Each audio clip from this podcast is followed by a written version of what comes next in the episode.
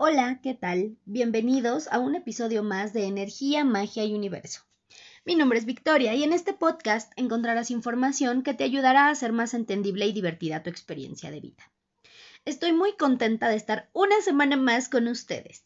En el episodio de hoy vamos a hablar de el miedo, pero no el miedo como se manejó en el episodio de, de mm, los primeros episodios donde lo relacionamos con la brujería y sus consecuencias sino el miedo entendido desde nuestra energía y todo lo que perdemos a causa de este. Bueno, primero, ya sé que pasó casi un mes desde el episodio anterior. Eh, muchos van a pensar que yo andaba ahí, este, a lo mejor echando la hueva o posponiendo la grabación porque ya había perdido eh, el interés por el podcast, pero la verdad es que estaba pasando por una situación bastante complicada a nivel laboral y precisamente esa situación fue la que inspiró este episodio.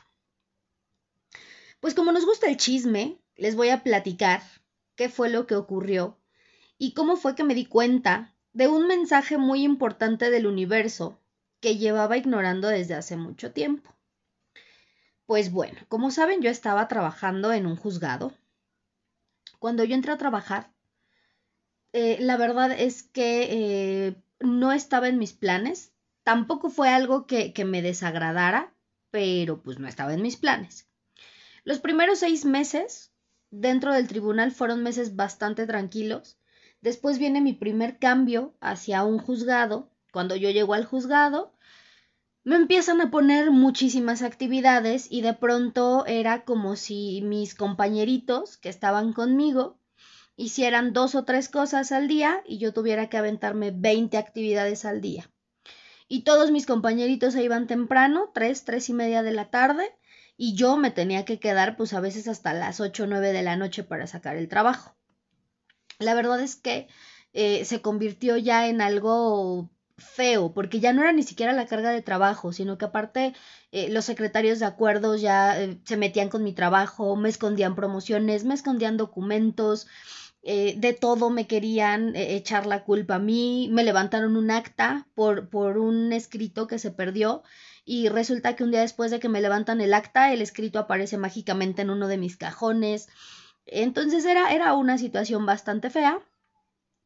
Me ponen a, disposición, me puedo ir a otro juzgado donde la verdad estuve bastante tranquila, ahí sí no me puedo quejar, pero eh, con, con problemas económicos ahora.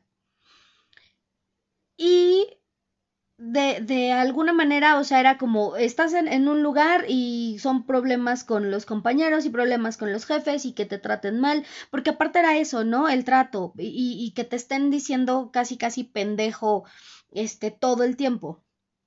Cuando yo me cambió al otro juzgado, a lo mejor ahí ya no eran broncas ni con el jefe ni con los compañeros, pero eran broncas a, a nivel económico.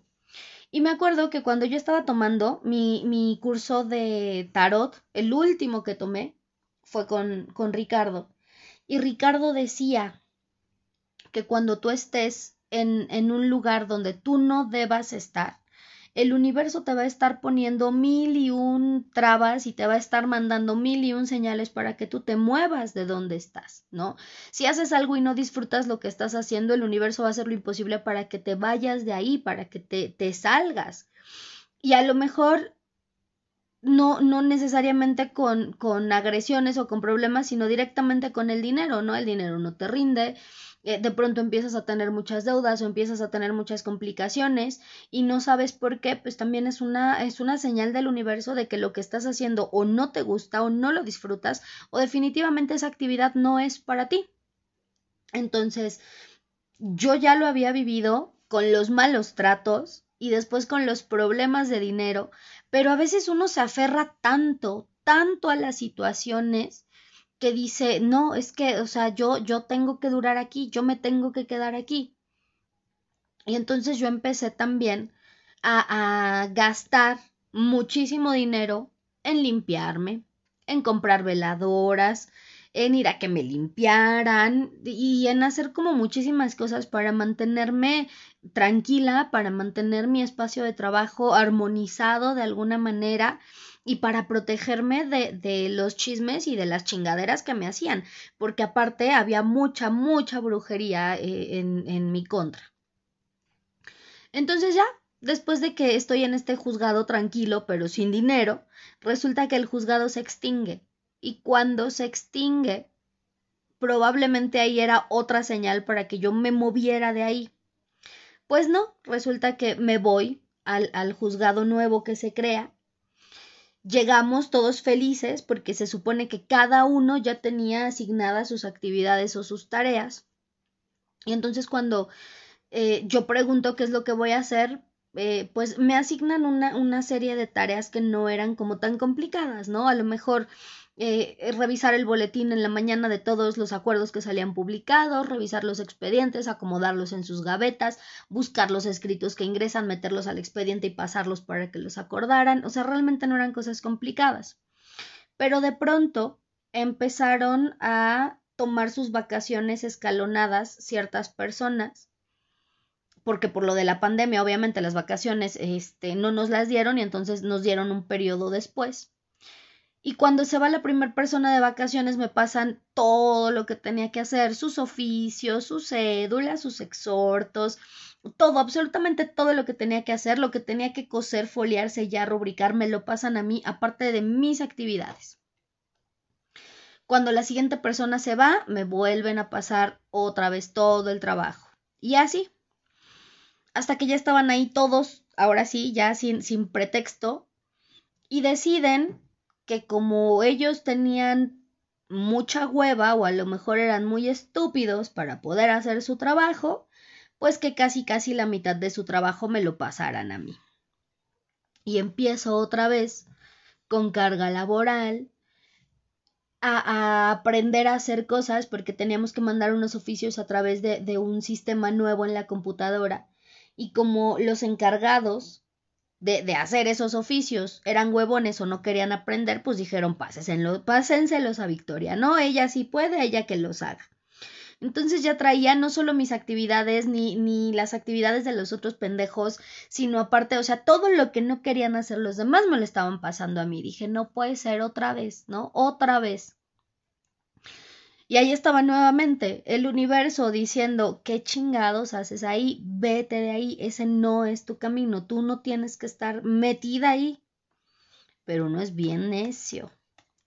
Y entonces después se me da la oportunidad de llegar al último juzgado en el que estuve el año pasado, en abril, y la verdad es que no me puedo quejar, cuando yo llegué las cosas estaban bastante tranquilas, bastante relajadas, cada quien estaba haciendo su trabajo, cada quien cumplía con lo que tenía que cumplir. Y hasta cierto punto yo no me veía afectada ni en mis actividades ni en mis horarios. Y económicamente pues también ya estaba como, como tratando de, de, acomodar un poquito mi situación, ¿no? Que de todas formas no, no era como mi situación muy estable, pero de alguna manera pues trataba de, de, de, de llevar eh, el trabajo que hacía en el juzgado con mis lecturas y entonces ya de una manera este podía podía no verme tan afectada a nivel económico por seguir ahí en el tribunal. Pues bueno. Resulta que a los pocos meses empiezo a tener eh, agresiones por parte de, de, uno de mis, una de mis jefas directas porque eh, es una persona que da una, da una instrucción y a los cinco minutos dice que ella no dijo eso y da una instrucción completamente diferente. Y entonces uno hace las cosas de una manera y a los cinco minutos pues resulta que eres un pendejo porque así no era, ¿no? Porque no sabes leer la mente. Y entonces a los diez minutos nuevamente eres un pendejo porque no entiendes lo que la jefa te quiere decir. Y de pronto uno vive tanto con este tipo de situaciones que considera normal que te estén regañando todo el tiempo, que te estén hablando mal, que volteen, se te queden viendo feo y te digan que no sabes hacer esto. Que a los cinco minutos te digan, es que no, tú no entiendes. No, a ver, hazme las cosas así diferentes. Cuando te acaban de dar una instrucción. Entonces es, es bastante estresante. Y así, así empezó todo. Lo que hice en automático pues fue limpiarme porque dije a lo mejor traigo por ahí alguna energía como como medio rara y entonces lo que lo que necesito pues es cortar esta energía. Me limpio y en apariencia todo como que se, se acomoda. Y dos meses después empiezan eh, ciertas complicaciones nuevamente con la carga de trabajo si yo estaba haciendo ciertas actividades, pues de pronto dejó de ir a trabajar un compañero y entonces era divídanse el trabajo. De pronto un compañero no iba y era pues ayúdales a coser porque fulanito no vino y él es el que cose. De pronto es ahora este van a digitalizar los expedientes y entonces ayuda a preparar los expedientes, haz las listas, arma los paquetes, aparte de las actividades que ya estabas haciendo. Y volvió a hacer lo mismo, lo mismo, desde que yo entré. La mayoría de mis compañeros yéndose tres, tres y media de la tarde y yo nuevamente saliendo tarde. A lo mejor ahora ya no me iba a las siete, ocho de la noche, porque en alguna ocasión dije chingo a mi madre si me vuelvo a ir a estas horas a mi casa mientras los demás están echando la hueva. Pero la verdad es que sí empezaba a salir cinco, cinco y media, a veces a las seis, había ocasiones que yo tenía lecturas programadas para las seis y media, las siete y media, y entonces eran las seis de la tarde y yo saliendo del trabajo y teniendo que cancelar lecturas o posponer lecturas o decirle a mis consultantes, oye, no es mala onda, voy saliendo del trabajo, aguántame hora y media, aguántame dos horas y empezamos, o te la cambio para el sábado, o te la cambio para el domingo. Y, y empecé nuevamente con ataques de ansiedad, con eh, eh, mis, mis, crisis de, de, de estrés, con los dolores de cabeza. Ya llegaba un punto en el que yo necesitaba ponerme a llorar mínimo una vez al día para desahogarme, porque sentía que en serio ya la situación me estaba rebasando. La gota que derramó el vaso fue una, una junta express. Porque yo ya estaba muy harta, muy fastidiada Intenté hablar con mi jefe para explicarle que, que pues estaban pasando de listos con todo el trabajo que me estaban dejando y que mis compañeras, pues muy quitadas de la pena, se iban súper temprano porque evidentemente la carga de trabajo que yo tenía y la que tenían ellas, pues no era la misma y jamás se iba a comparar. Se supone que, que se iba a equilibrar el trabajo y que se iban a arreglar las cosas y la verdad es que pues no, eh, fue como un decirme sí, sí, mira, yo lo arreglo, órale, ya nada más para que no hiciera tanto desmadre y las cosas siguieran exactamente igual. Entonces yo sí, sí dije ya, o sea, si yo tengo que estar aquí, que se arreglen las cosas y si no tengo que estar aquí ya, o sea, universo, casi, casi, mándame una señal porque ya estoy hasta la madre. Y recordé lo que decía Ricardo, de que cuando uno no tiene que estar en un lugar, el universo va a hacer hasta lo imposible porque te vayas. Y justo el viernes pasado, que fue viernes 4 me parece, iba llegando al trabajo, yo iba corriendo, porque dije, oh por Dios, ya se me hizo tarde, tengo que llegar. Y en la mera entrada, cosa que nunca me había pasado en estos ocho años de estar en el tribunal, me caí me caí, me lastimé este, la espinilla, el, el dedo de, mi dedo gordito del pie, todavía me duele, me lastimé el codo, bueno, andaba yo toda madreada por esa caída. Eso fue el viernes pasado. En la semana, mis compañeritas huevonas se encabronaron porque eh, de alguna manera pues les dijeron que, los expedientes para digitalizar no los iba a revisar yo, ¿no? Que nos los teníamos que dividir. Y como nos los íbamos a dividir y yo había estado haciendo carátulas y paquetes y listas y todo, dije, ah, pues entonces que cada quien haga sus listas, ¿no? Y que cada quien haga sus paquetes. No les pareció y se encabronaron. Y a otra le pasaron unos expedientes para que hiciera los oficios o lo que tenía pendiente y pues también se encabronó. Entonces andaban de jeta, ¿no? Y yo aguantando jetas y aguantando groserías, porque aparte, eh, pues están encabronadas y no es que, se queden con su encabronamiento, ¿no? O sea, me hablaban mal, me veían feo, y, y si tenían ahí cualquier pretexto para decirme hiciste esto mal, pues lo hacían como muy notorio. Y eso fue toda la semana. el miércoles yo dije, universo, por favor, mándame una señal porque yo estoy hasta la madre, yo ya no quiero estar aquí, pero si tengo que estar aquí, mándame una señal. El jueves nos habla el juez para decirnos que casi casi cada quien estaba haciendo lo que se le daba la gana y que pues eso tenía que parar, ¿no?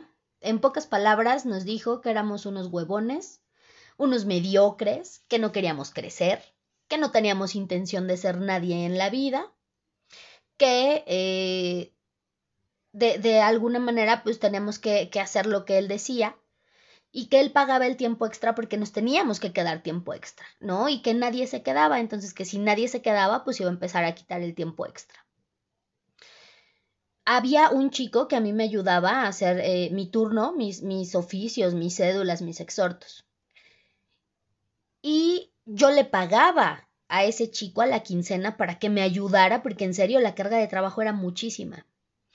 Y el jueves en la junta el juez eh, me, regañó a mí y a otro chico que le pagábamos al, otro para que nos ayudara, porque eh, dijo que quién nos había autorizado para que este chico nos ayudara. Yo no sé si el juez pensaba que este chico lo hacía de a gratis o porque es muy buena gente, yo no sé si no sabía que nosotros le pagábamos de nuestro dinero, de nuestra bolsa, para que saliera a tiempo el trabajo del juzgado y entonces de pronto te das cuenta que precisamente estás pagando de tu dinero para que salga un trabajo que ni siquiera es tuyo, para que la persona encargada de distribuir el trabajo de forma equitativa y justa no lo vea, para que el titular del juzgado se dé cuenta del esfuerzo que haces y de la hora a la que te vas todos los pinches días. Y todavía aparte de eso, te regañe y te diga que eres una huevona incompetente, que no tienes ganas de crecer, fracasada, y que quién te autorizó para que alguien más te ayude a hacer las cosas, ahí fue cuando dije, chinguen a su madre. Esto era lo que necesitaba para darme cuenta de que efectivamente yo no tengo por qué estar aquí. ¿Por qué me quedaba?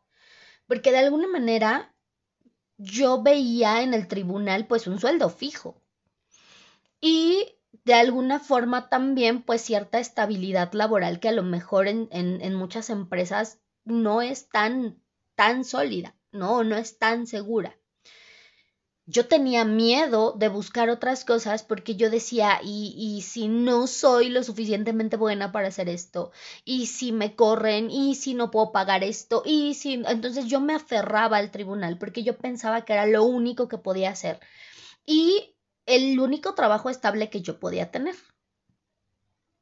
Y esto es miedo, yo estaba actuando desde el miedo. A los que escucharon el capítulo anterior, donde les comentaba que en el trabajo las cosas iban bien, que a veces sí nos regañaban y nos hablaban feo, pero que pues hasta cierto punto era, este, estaba tranquilo y estaba todo normal. Cuando yo dije esa frase, yo no, no me había percatado de lo que dije. Yo suelo escuchar los episodios que grabo a veces hasta 15, 20 días después de que los grabé, no los escucho de inmediato. Cuando yo escuché esa parte dije, no mames, Victoria, estás normalizando el maltrato, estás normalizando que alguien, sea quien sea en el trabajo, te puede hablar feo, te puede menospreciar, te puede humillar y decir, bueno, pues dentro de lo que cabe está tranquilo. Eso y todas las otras cosas que viví, como el, el madrazo que me metí en las escaleras, la carga de trabajo otra vez, estar desembolsando dinero para que el, el trabajo salga, quedarme hasta, hasta tarde, que las otras se vayan temprano, o sea, todo, todo eso fue cuando dije, no mames, son señales que el universo te ha estado dando casi, casi desde que entraste, tú no tienes que estar aquí, ¿qué haces aquí? Pues bueno, lo que hice el viernes a primera, a primera hora fue presentar mi renuncia con efectos a partir de mañana. Entonces, a partir de mañana yo ya no me presento a trabajar en el tribunal. Y pues, eh, ¿qué les digo? Estoy muy feliz, estoy muy tranquila porque de alguna manera pues ya no va a haber eh, humillaciones, no va a haber regaños, no va a haber injusticias, no, no voy a seguir pasando por todas esas situaciones tan complicadas, ¿no? Ahora, eso, eso no es como lo más mágico, bonito y maravilloso de mi semana. Cuando yo le digo al universo, mándame una señal porque yo quiero saber si tengo que seguir aquí. Yo había estado mandando solicitudes a varias empresas para el área de reclutamiento y selección. Y resulta que muchas empresas, pues obviamente no me contestaron. yo creo que ni siquiera vieron mi currículum. Pero el miércoles una empresa me manda un correo y me dicen que están interesados en mi perfil, que si me interesa me presente a una entrevista el jueves el jueves que me regañaron y me dijeron mediocre fracasada. El jueves me presento a la entrevista, me dicen que eh, el viernes hay unas pruebas, que paso la entrevista, pero que tengo que pasar también el segundo filtro, que son las pruebas. El viernes dije, bueno, pues aprovecho, voy, presento mi renuncia y de ahí me voy a la otra empresa para realizar mis pruebas.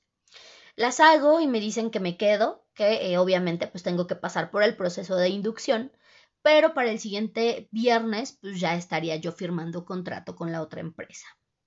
¿Qué pasa? Que todo esto de, mandar solicitudes y de estar viendo otras opciones, yo ya lo había considerado en algún otro momento de mi vida estando dentro del tribunal. Pero era tanto mi miedo de abandonar el tribunal que era un voy a mandar solicitud, pero espero que no me hablen porque no me quiero salir de aquí. Voy a mandar solicitud, pero espero que no me hablen porque yo no quiero abandonar el tribunal.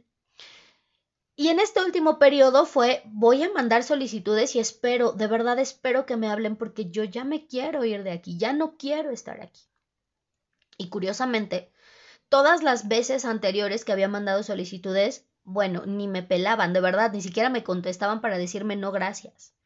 Y ahora fue todo tan rápido, tan rápido, tan padre, tanto el horario como las actividades que voy a estar haciendo y entonces es cuando uno se da cuenta que cuando deja al lado el miedo se pueden materializar muchísimas cosas mejores de las que uno está viviendo.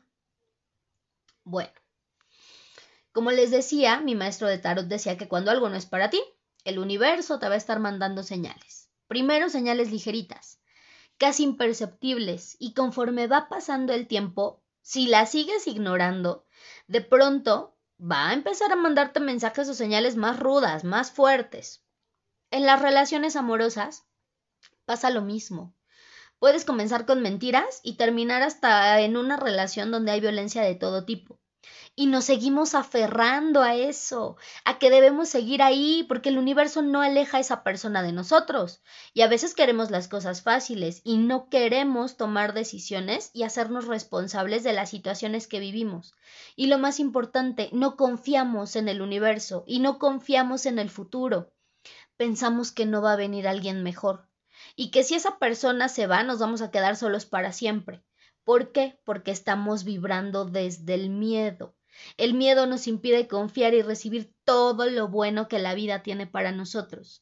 ¿Y en qué momento se va a manifestar todo esto? Pues precisamente cuando eliminamos al miedo de nuestra vida.